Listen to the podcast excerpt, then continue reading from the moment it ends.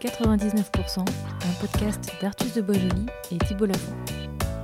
Bonjour à tous, nous sommes ravis de vous accueillir dans 99%, le podcast qui donne la parole aux dirigeants de PME, ces entrepreneurs dont on ne parle pas suffisamment, mais qui représentent pourtant la majorité du tissu économique français.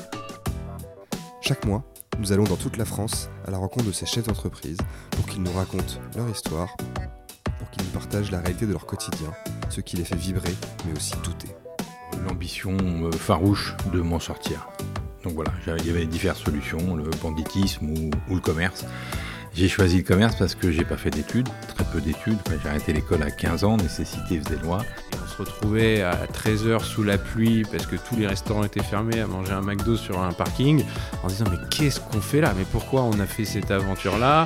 Comment, par quel bout on prend? On a 10 000 paires de stock. Comment on fait l'inventaire de ce truc-là? Comment on les met en ligne? Comment on rapatrie ce stock-là? Enfin, c'était vraiment une galère complète. Nous allons vous raconter l'histoire d'un père et de son fils. Shérif de Lamar a lancé Schwenko il y a plus de 30 ans. Entre Chine et France, il fabrique et vend des chaussures aux grandes enseignes.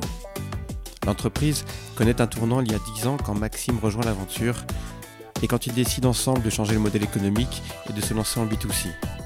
Ils rachètent alors Parallèle, une marque française historique de chaussures de luxe. Bonjour à tous les deux. Merci à tous les deux de, nous recevoir euh, chez vous. C'est un plaisir pour moi d'être là. Euh, Maxime, on se connaît depuis, depuis 15 ans, Shérif aussi du coup. Euh, et, la première question du coup que j'ai envie de poser, elle est, pour toi Shérif. Comment t'es venu l'entrepreneuriat? C'est quoi le début de l'histoire et comment, tout ça a commencé? Waouh Je crois toujours une volonté d'indépendance tout le temps, un petit peu, un petit peu pas très, pas très enclin à l'autorité. Et donc, euh, donc tout voilà. Avant toute chose, c'était ça. Et la première chose qui était peut-être encore, euh, encore avant tout ça, c'était l'envie de sortir de mon milieu social. Né, dans, né plutôt dans un milieu social euh, très défavorisé, c'est le terme consacré, je crois. Et donc, j'aurais eu l'ambition farouche de m'en sortir. Donc voilà, il y avait diverses solutions, le banditisme ou, le commerce. J'ai choisi le commerce parce que j'ai pas fait d'études, très peu d'études. J'ai arrêté l'école à 15 ans, nécessité faisait loi. Et donc euh, voilà, la vocation elle est venue là. Après, je crois que j'ai en moi ce truc-là. J'aime ça, j'aime entreprendre, j'aime le. Au fil du temps, ça semble être une évidence. Quoi. Et hum, tu nous raconterais tes premières euh, histoires entrepreneuriales? Les premiers business que tu as lancés? Parce que j'imagine que tu n'as pas commencé par, par Co. Non, non, non, non. J'ai commencé par vendre des billes à l'école. Et, donc, c'était déjà une façon de pouvoir m'acheter des bonbons.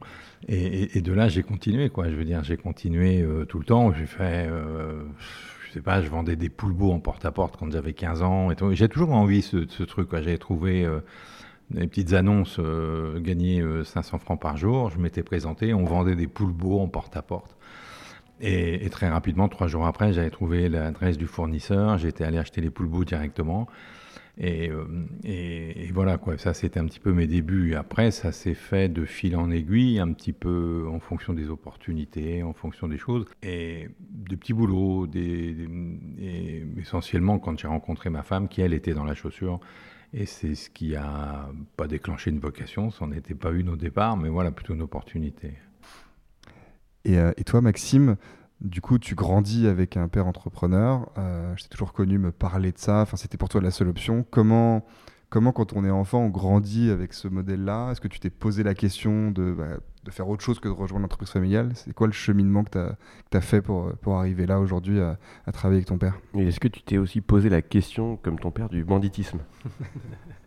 J'ai pas du tout eu ce, ce, genre de questionnement parce que j'ai eu un peu plus de chance que mon père à la naissance. Donc, euh, j'ai eu mes deux parents qui étaient entrepreneurs, qui avaient leur entreprise. Et euh, même si j'ai suivi des études et que j'ai fait une école de commerce et on a, on a été dans le même lycée et on a eu la même formation avec Thibault, euh, j'avais, aucunement envie de bosser pour une entreprise, un patron autre que mon père au début et moi-même ensuite. C'était pas une option. C'était impossible d'imaginer ça autrement. Donc, euh, dès que j'ai pu, c'est-à-dire pour mon stage de fin d'année, j'ai euh, bah, postulé nulle part. Et la veille au soir où on devait rendre euh, le contrat de stage, j'étais en train de dîner avec mes parents à la maison. Et je leur dis, bah, si j'ai pas de j'ai pas de contrat de stage demain matin à 9h, j'aurai jamais mon diplôme. Et ils m'ont dit, t'es vraiment un petit con. ils m'ont laissé dormir là-dessus, donc j'étais un peu en stress. Et à 9h le matin, ils m'ont dit, vas-y, donne ton contrat et va te mettre au fond du showroom et tu vas faire l'informatique de la boîte. Et donc j'ai commencé tout de suite à bosser avec eux et, euh, et euh, on a passé, ça fait 10 ans. Comment ça s'est comment ça s'est calé tout ça, votre, votre mode de collaboration euh, entre un père et un fils? Au début, au début, Max, il était. Ben, de toute façon, comme tu vois un peu la configuration, on est toujours ensemble. On est toujours maintenant, on a du confort, mais les cinq premières années où on a bossé ensemble, le bureau faisait 12 mètres carrés. Donc on était assis, euh, il était assis sur mes genoux, quoi, je veux dire. Mais, mais voilà, les premières années, il a, il, m'a suivi comme mon ombre sur tous les rendez-vous, les banques, les comptables, les clients, les fournisseurs. Les, enfin, il y a pas, je faisais pas un truc euh, sans qu'il soit là les, conversations téléphoniques et les choses. Et au fil du temps, avec ce qu'il a appris euh, tous les jours, eh ben, il, a pris, il a pris en charge des, des, parties, euh, des, des, parties du travail, essentiellement sur le commercial au départ. C'est ce que je voulais. Je le poussais moi plus vers ça parce que même si je suis un commerçant euh, dans l'âme, c'est un truc un peu fatigant, quoi, le commerce. C'est un truc un peu fatigant, les relations clients c'est génial. Il y a, du, il y a de l'interaction, tu rencontres des gens, des choses comme ça, mais ça reste quand même très lourd en pression. La réussite de ce que tu vas dire, ce que tu vas faire, etc., la, boîte en dépend. Donc, plus je pouvais lui passer ça, en plus, il y avait un problème générationnel. Moi, j'avais affaire de plus en plus à des jeunes qui avaient son âge, des jeunes femmes pour la plupart dans notre métier euh, de la chaussure, et, euh, et, il commençait à y avoir un décalage. Il commençait à y avoir un décalage. La génération précédente, ils avaient plus ou moins mon âge. Il y avait donc on se connaissait, on, avait grandi ensemble. Et là, il y avait une nouvelle génération d'acheteuses qui arrivait et même de, chefs d'entreprise, etc. Donc c'était plus la mienne. C'était plus la mienne et, il était, c'était le moment de passer le relais. Et ça s'est fait un petit peu comme ça au fil du temps. Au début, il a fait le, client. Ensuite, il, a pris les fournisseurs. Il a pris les choses comme ça. Et aujourd'hui, il est, capable de. Enfin, il s'occupe de tout ce qu'il y a à s'occuper. J'ai gardé, moi, la partie administrative, comptabilité, euh, banque, etc. etc. Mais, euh, mais encore une fois, on fait, tout ensemble. Quand il y a quand c'est une présentation de bilan, on est ensemble. Quand on a un rendez-vous banquier, on est ensemble. Quand, voilà, on fait tout ensemble. Et la transmission, s'est faite comme ça. Je ne suis pas fatalement un grand pédagogue. En tout cas, je n'ai pas la formation. Mais, le fait de vivre ensemble et, de travailler ensemble, ça a permis euh, naturellement, comme ça, d'enseigner de, par l'expérience, par, le truc. Et c'est ce qui fait que, voilà, c'est comme ça que la transition se fait, qu'elle continue à se faire. Moi, je suis plutôt. Euh, non, mais j'aspire normalement à, décrocher un jour ou l'autre, quoi, malgré que, malgré que je sois passionné par l'entreprise et par ce que je fais. Mais, mais bon, c'est un peu dans l'ordre des choses. Et donc, euh, voilà, il reste une dernière étape, le, le, qui n'est pas la plus drôle, c'est l'administratif, voilà, toute la, la, comptabilité, les banques, la gestion des banques, etc. Donc, euh, mais voilà, il est capable de le faire, il ne le fait pas parce que, parce que je le fais. Et je, moi, je suis rentré en, toute humilité parce que j'avais envie d'apprendre avec mon père au début, que j'ai toujours vu comme un chef d'entreprise qui a toujours réussi. Et, je savais très bien qu'en rentrant dans la boîte familiale, euh, je ne devais pas arriver avec, euh, avec en étant sûr de moi. J'avais tout approuvé et je pense encore plus que si j'étais rentré dans une entreprise lambda. Euh, c'était encore plus important pour moi d'être humble et d'écouter et de venir petit à petit comprendre, apprendre et, et, venir mettre ma patte ensuite et donner mon avis. Mais ça a mis plusieurs années avant que je puisse dire, on a, différents départements bien évidemment, c'est, on a du style, de la collection, c'est notre métier premier, on fait du produit.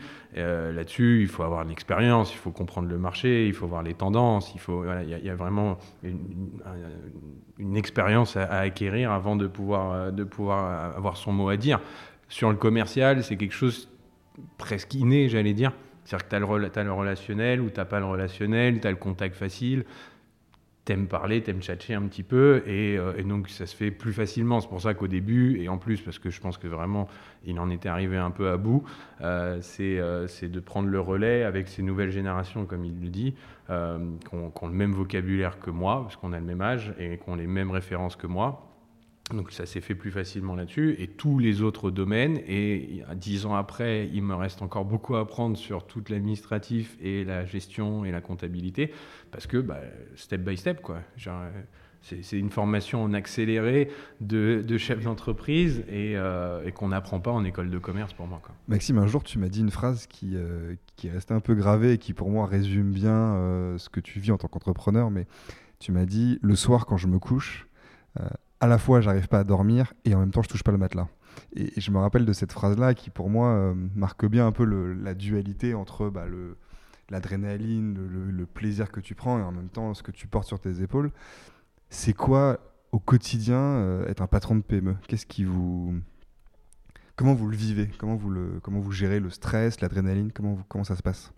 Moi, il y a quelque chose que j'avais pas du tout anticipé en, voulant être mon, en voulant bosser euh, pour ma propre boîte, c'est le stress. Et il le cache, et il, ou en tout cas, il l'absorbe hyper bien.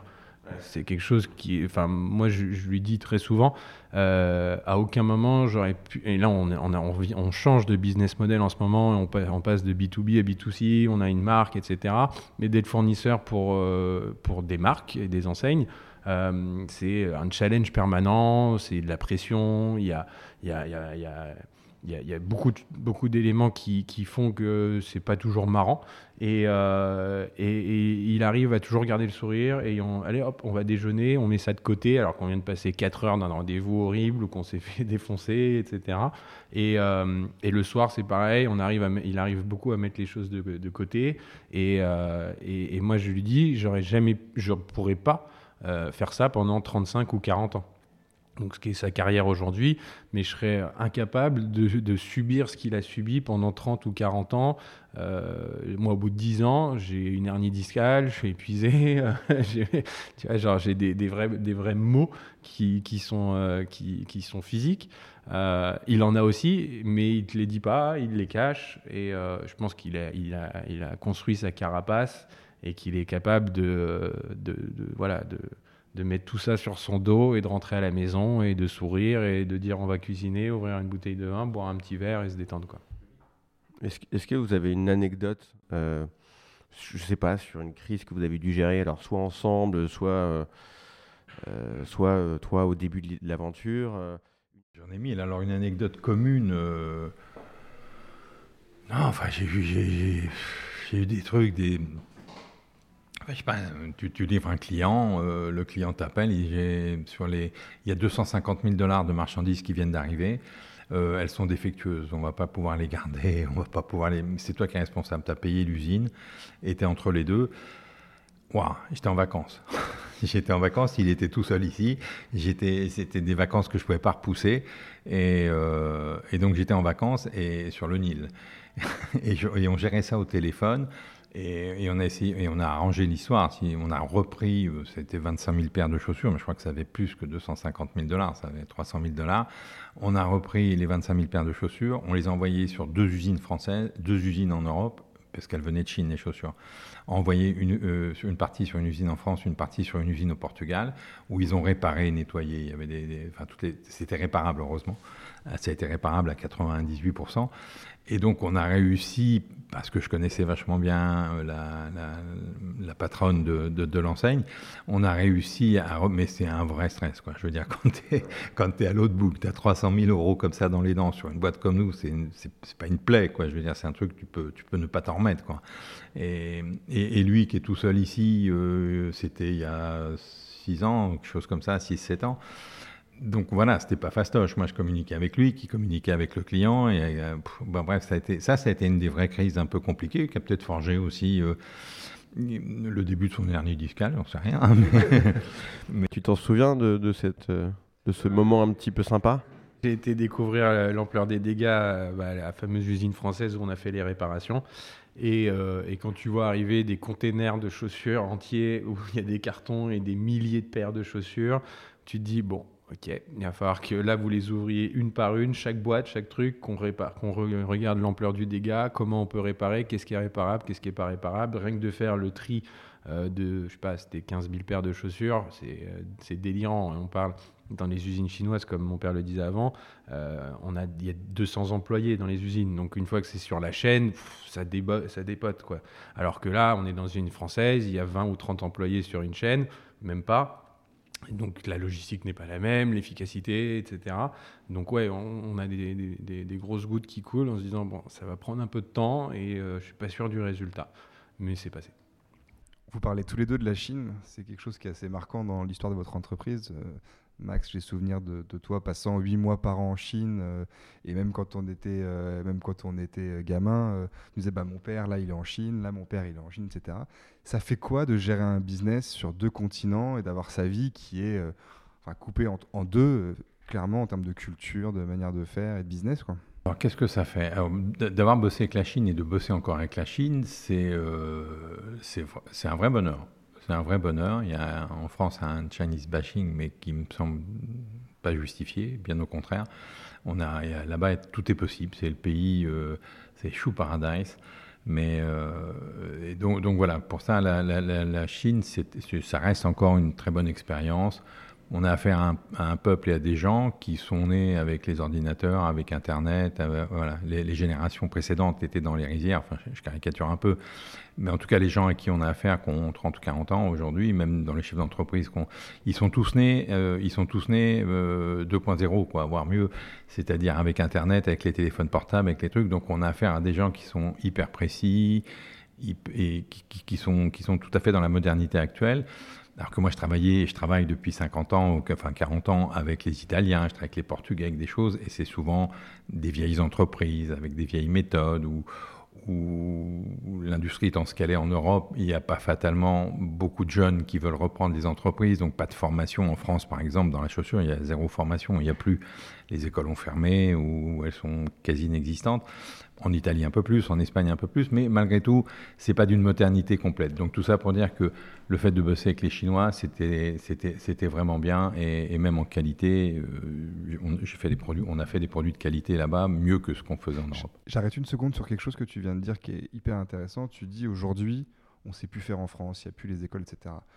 Quand on écoute la radio, on parle beaucoup de réindustrialiser, de faire revenir plein de choses, euh, plein de choses en France. Est-ce que vous qui êtes concrètement sur le terrain, vous imaginez, vous croyez que c'est possible un monde où euh, on revient sur du, vrai Made in France euh, en, chaussures, par exemple? Alors moi, ça c'est mon rêve. C'était mon rêve, parce que ça va, aujourd'hui j'ai commencé à en, en abandonner quelques-uns. C'était mon rêve d'avoir une usine et de produire en France. Et j'étais persuadé, j'étais persuadé que c'était possible. C'était vraiment un truc qui m'animait. Maintenant, il n'y a plus de formation, il n'y a, plus de savoir-faire pour transmettre. parce qu'il y, a souvent dans ces métiers-là, qui sont des métiers assez artisanaux, où il y a beaucoup. L'humain est très important, ce n'est pas la machine qui fait les chaussures, c'est vraiment la main. La machine, elle est là, mais si on ne sait pas s'en servir, ça ne fonctionne pas. Et donc, il faut vraiment d'expérience pour pouvoir transmettre, et il n'y a plus. Il n'y a plus cette expérience en France.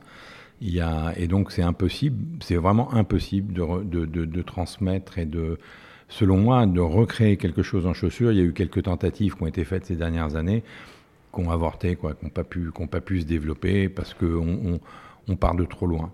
On part de trop loin et on a, fermé trop d'usines, on a fermé euh, trop de centres de formation, etc. Donc c'est réindustrialiser dans ces métiers-là, j'y crois pas. J'y crois pas. Et quand on voit les marques de luxe qui, dans la maroquinerie, montent des écoles, achètent des tanneries, montent des, des ateliers et des choses comme ça, ils le font dans la maroquinerie, ils ne l'ont pas fait dans la chaussure. C'est un métier plus difficile, c'est un métier où il y a plein de métiers. Je veux dire, quand tu fais un sac, tu prends du fil, une aiguille et du cuir. Je, schématise un petit peu. Quand dans une chaussure, il y a une semelle qui est fabriquée par un fabricant de semelles, il y a des talons fabriqués par un fabricant de talons, il y a des, je sais pas, de la doublure fabriquée par une tannerie qui est spécialisée dans la doublure. Il y a des dessus, s'ils sont en veau, c'est un type de tannerie. Si c'est en, en, en ovin ou c'est une autre c'est une autre type enfin bref il y a il y a je sais plus 20 30 métiers qui interviennent pour pouvoir faire une chaussure ce qui n'est pas le cas dans la maroquinerie et comme tous ces métiers ont disparu il n'y a plus de fabricants de semelles il n'y a plus de a plus de fabricants de formes il faut faire une forme d'un pied pour pouvoir faire une chaussure il n'y a plus il y a plus il y a plus il y a plus et donc ça me semble quasi impossible quoi déjà remonter une usine aujourd'hui et avoir des 90% de la sous-traitance qui viendrait d'Italie, d'Espagne. On, a visité des usines quand on a repris cette marque euh, avec laquelle on, souhaitait travailler. Et en, réalité, c'est beaucoup plus long parce qu'on doit faire venir des éléments d'Espagne, d'autres éléments du Portugal, d'autres éléments d'Italie. Et les tanneries sont françaises, mais les cuirs sont chers en France. C'est pour le coup parmi les plus beaux cuirs du monde. Et, et d'arriver à assembler tout ça dans un seul et même endroit, euh, c'est déjà une grosse logistique, c'est beaucoup de temps. Euh, malgré tout, en Italie, ils ont gardé un, maillage industriel assez important. Donc le formier, le talonnier, le mec des semelles, etc. Tout le monde est proche. Ils ont des zones encore où vraiment il y a beaucoup de production. Donc ça tourne vite. Euh, ce qui n'est plus le cas en, France. Euh, et, et, comme, le disait, mon père, il n'y a, y a plus de couturière. On n'a plus, le savoir-faire de la couture. Une chaussure, c'est dans le détail. Le fil, il doit faire euh, tant de millimètres d'épaisseur. chaque point doit être à tant d'espace chacun de l'autre pour que ce soit.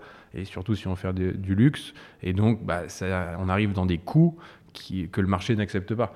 Et en réalité, il y a sûrement une réindustrialisation possible de beaucoup de choses en France. Il ne faut, pas non plus euh, tout jeter. Et je pense que c'est hyper, hyper bien de, le penser. Par contre, il y a des, certaines, certaines catégories de produits, certains, certains articles qui sont pour moi très difficiles parce que les coûts seraient trop importants, donc les prix de vente ne se passeraient pas sur le marché.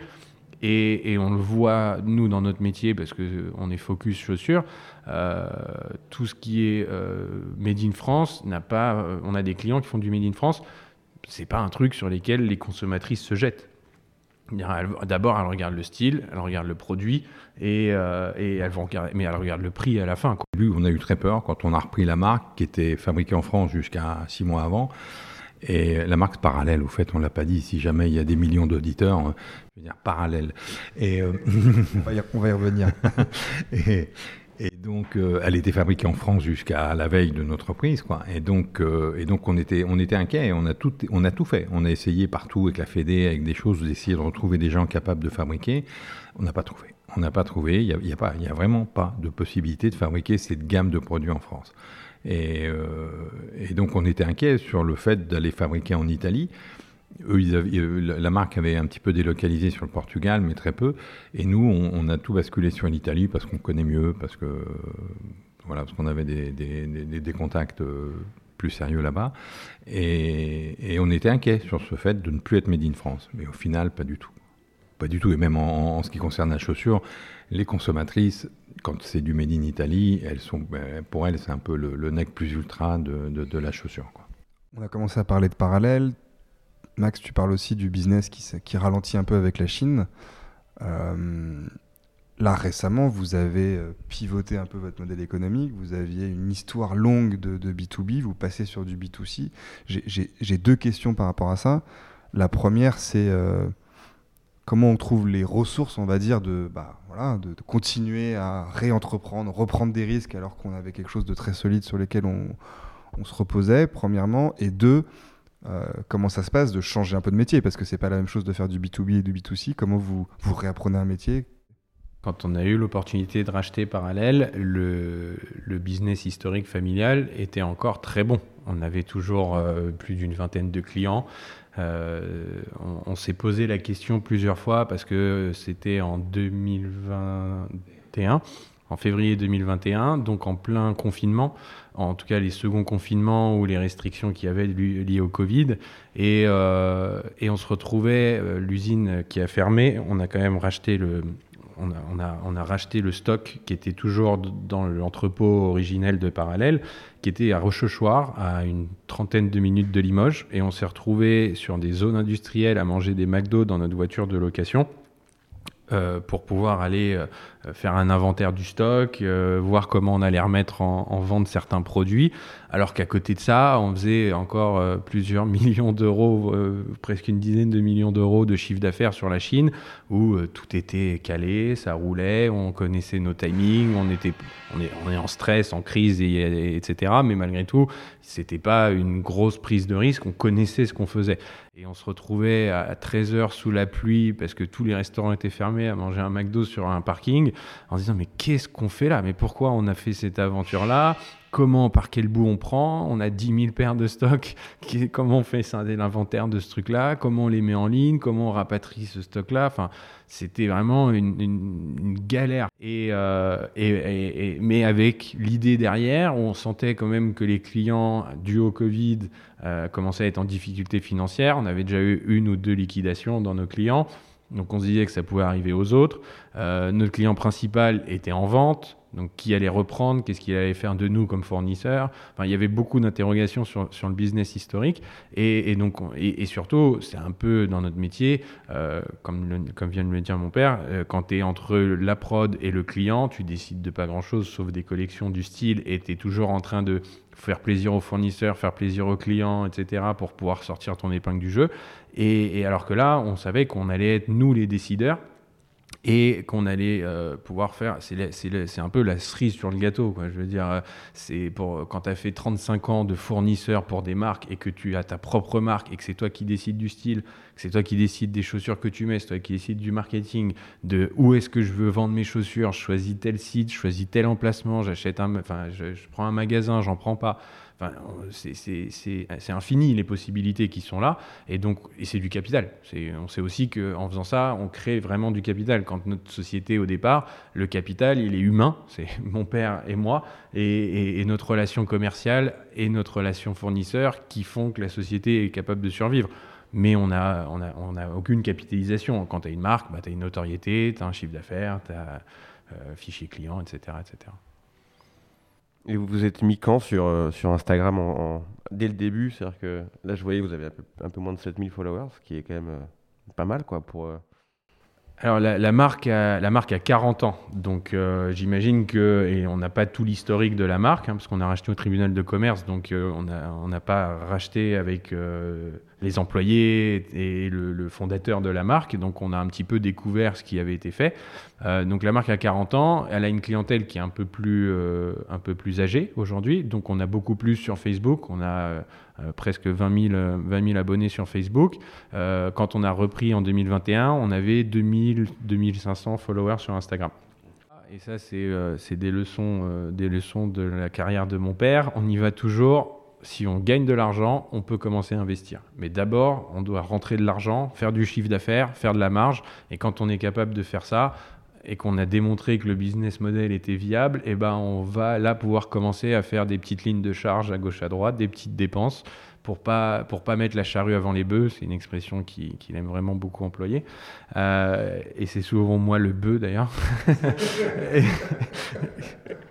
mais euh, mais euh, mais c'est voilà c'est on y va piano piano donc on, on, on, a commencé et on appréhende tout ça parce qu'on n'y connaît pas grand chose euh, très sincèrement, même si ça fait partie de notre génération euh, nous, euh, c'est pas du tout la sienne. Donc, mon père, ce qu'il aime bien, c'est il aimerait bien avoir des affiches sur les, sur les abribus.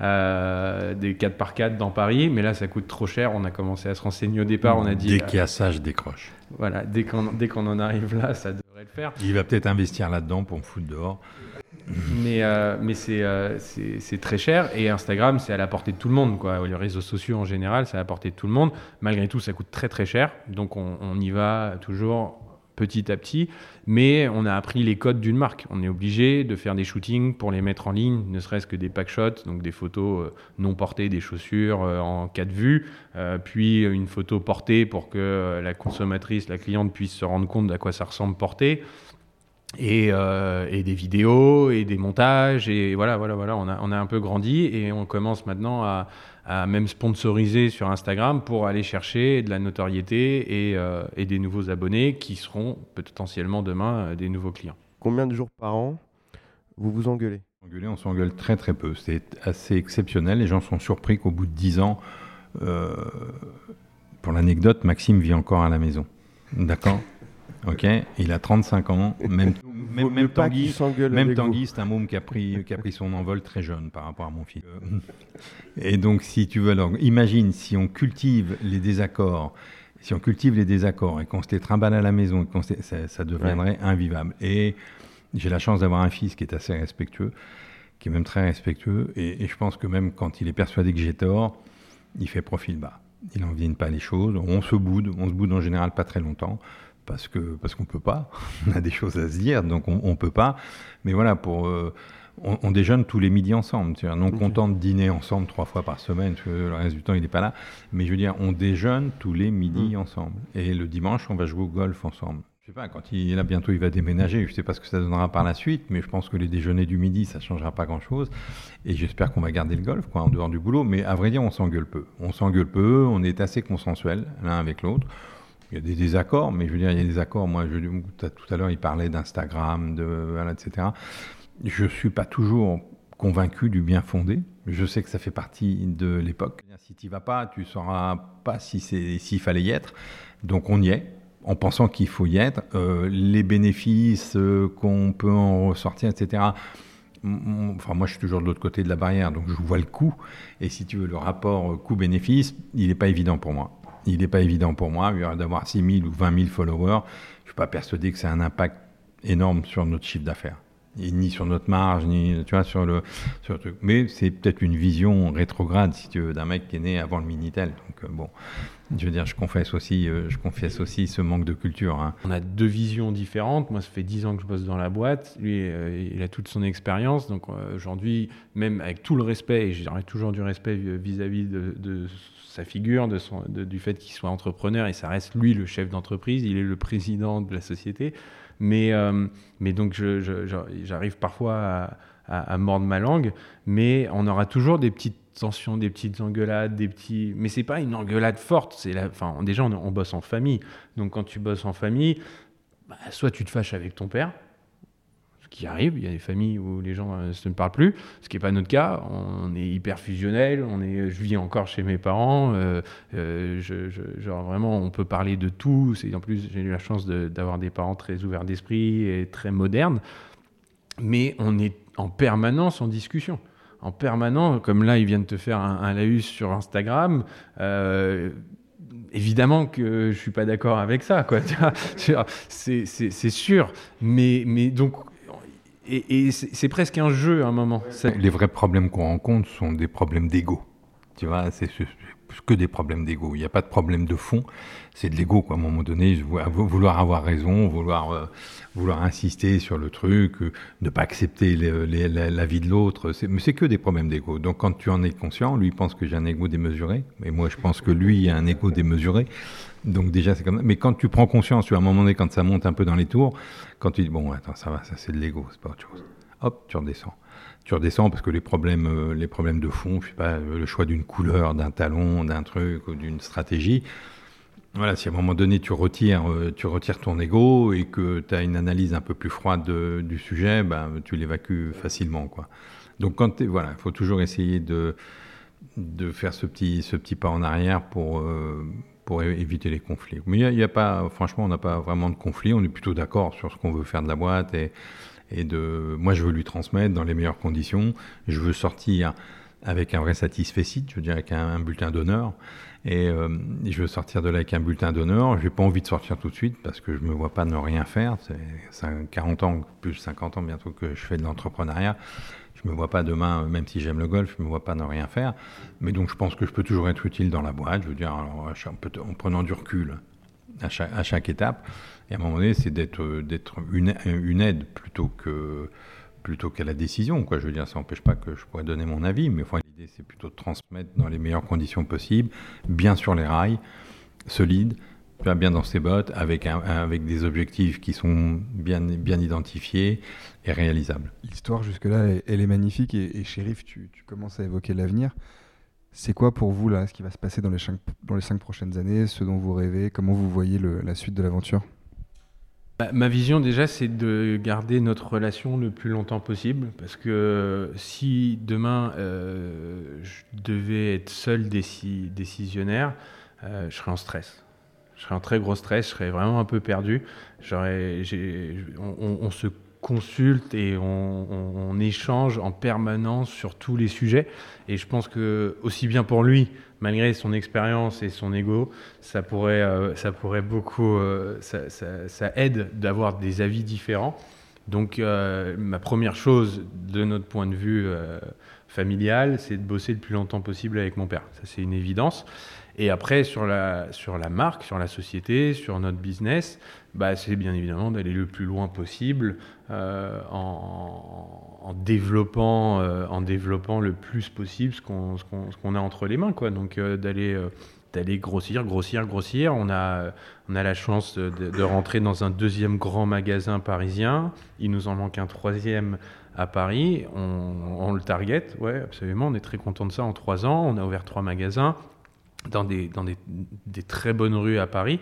Euh, L'idée, c'est de, de, de, compléter l'image à Paris et, et, tout le développement parisien pour aller reproduire ça sur des, des grandes villes à l'étranger et, euh, et, et, sur le web, parce que euh, avec Instagram, mais pas que, notre site web euh, peut aller chercher, et là c'est hyper intéressant parce que bah, c'est infini en fait. Tu peux, ce qu'on fait en Google Ads, en achat de mots-clés sur Google, on le fait en français pour l'instant, mais demain on peut le faire en allemand, on peut le faire en italien, on peut le faire en, en espagnol, on peut faire du sponsorisé dans ces pays-là, on peut faire en Chine, on peut. Voilà, il y, y, y a vraiment. Et on a une affection particulière avec l'Asie et la Chine. Et je pense que en tout cas, pour moi, l'avenir du business est, vraiment en, en, Asie et en Chine. Et euh, il y a des, moyens de démultiplication du business qui sont encore plus importants. Un truc assez sympa, c'est de dire que on faisait des chaussures en Chine pour les vendre aux Français et aux Européens, et que là, on fait des chaussures en Europe pour les vendre aux Chinois. Merci beaucoup à tous les deux euh, bah, déjà de nous avoir accueillis, de nous avoir parlé avec euh, franchise et transparence. Merci à tous les deux en effet. Et donc c'est la première fois que vous faites cet exercice de podcast? Évidemment, la première fois qu'on fait un podcast, on commence à parler de notre propre personne parce que avec la marque, il y a des journalistes qui sont venus euh, nous interviewer. Euh, en règle générale, il aime pas trop l'exercice. Il me pousse devant en disant "Vas-y, c'est toi le jeune et c'est toi la tête d'affiche." Et euh, donc, en règle, c'est pas du tout un truc qu'on a l'habitude de faire. Et, ça permet de faire une, petite analyse de nous-mêmes, de notre relation et, et, de notre business aussi, de prendre un peu de recul. Donc, ouais, l'exercice est très plaisant, vraiment à, à refaire.